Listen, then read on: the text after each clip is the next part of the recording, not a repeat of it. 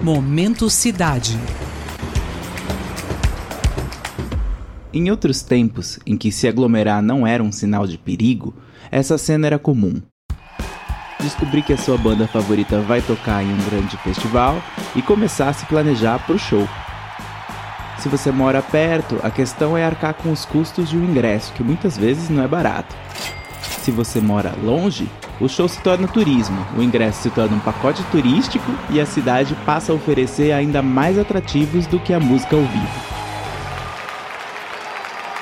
Apesar dos nomes importados, festivais como o Rock in Rio e o Lollapalooza se tornaram sinônimos dos lugares em que eles acontecem.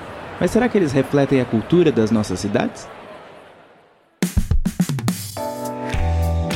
Eu sou o Denis Pacheco e o Momento Cidade de hoje faz a pergunta: Qual é a relação entre São Paulo e seus festivais de música?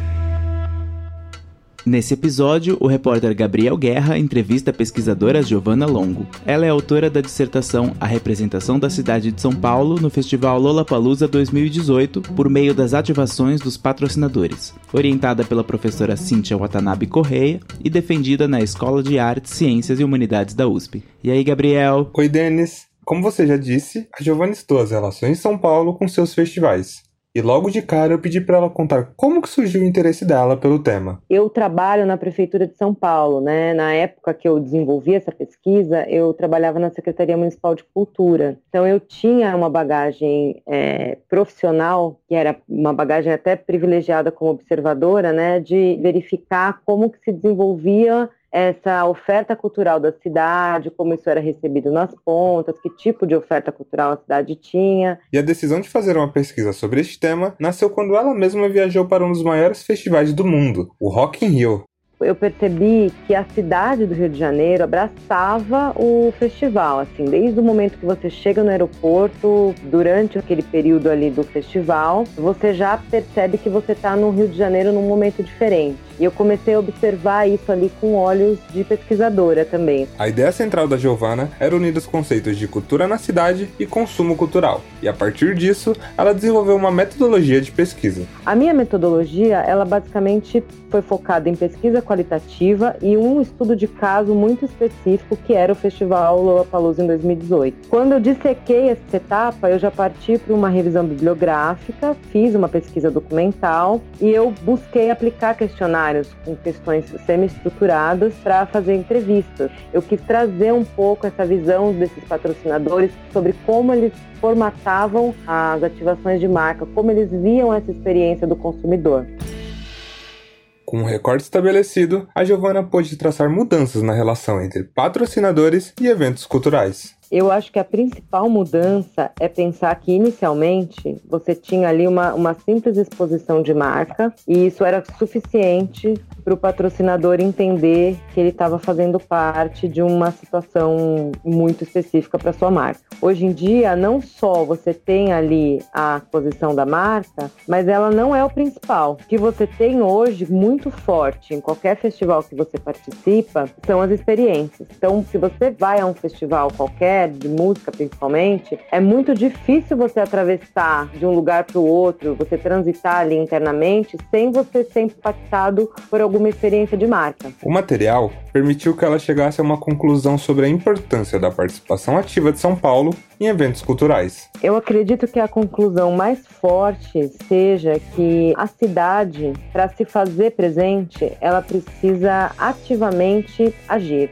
Então, a cidade, por meio dos seus órgãos públicos, de turismo, de cultura, precisam estar é, ativos e atentos a esses movimentos para que possam pisar nesses palcos, né? Estar presente, se conectar com esses eventos culturais, não somente com os eventos que a cidade promove, mas também com os eventos que a cidade recebe.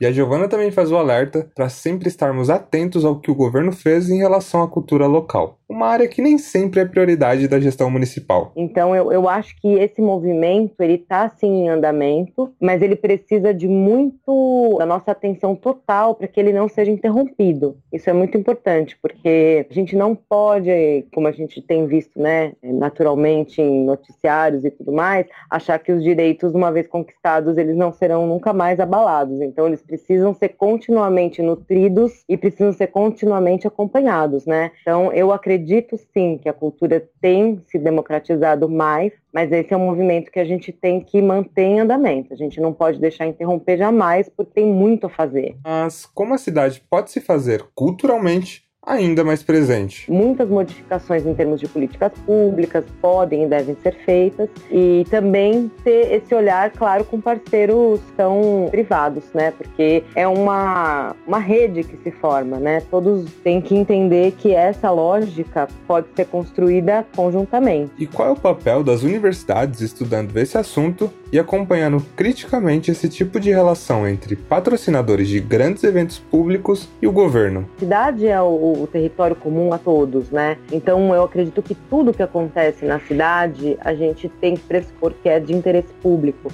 E eu acho que a universidade pública ela é esse ambiente natural de debate e de avanço nesse sentido. Ela tem um valor no sentido de que a, o que é público e o que ocorre na cidade precisa ser conhecido, precisa ser debatido e tudo isso permeado por essa questão do, do marketing, essa questão do consumo, que são situações que nós temos diariamente contato, e aí quando a universidade pública assume essa função de ser esse local de debate, de discussão desses movimentos e do que acontece na cidade em que a, a universidade está inserida, eu acredito que isso faz toda a diferença. Para Giovanna, a cobrança da sociedade por mais espaços de cultura, balizada pela crítica acadêmica sobre como esses espaços operam, pode ajudar as cidades a democratizar ainda mais todos os seus espaços, gerando uma cidade mais colorida e até mais feliz. Bom, eu acho que a cidade utópica que eu imagino é uma cidade mais feliz. A gente tem muito essa imagem de São Paulo, a cidade da garoa, uma cidade cinza, mas se você pensar no carnaval, né, de rua, o, que virou o carnaval de rua nos últimos anos, né, é uma celebração da alegria nas ruas da cidade, um evento totalmente gratuito que colore a cidade, né? Então, eu acho que uma cidade mais com a cultura democratizada, com acesso à oferta cultural de qualidade a todo momento, né? Quando, quando você quiser, você ter aí uma oferta cultural próximo da sua casa, isso tudo vai realmente resultar numa cidade mais feliz. O Momento Cidade é um podcast sobre a cidade de São Paulo, seus problemas, seus avanços e seu futuro. A edição de som é da Beatriz Jusca e do Guilherme Fiorentini.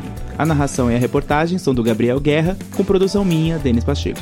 O Momento Cidade é uma produção do Jornal da USP. Você pode nos encontrar na Rádio USP e na internet. Momento Cidade.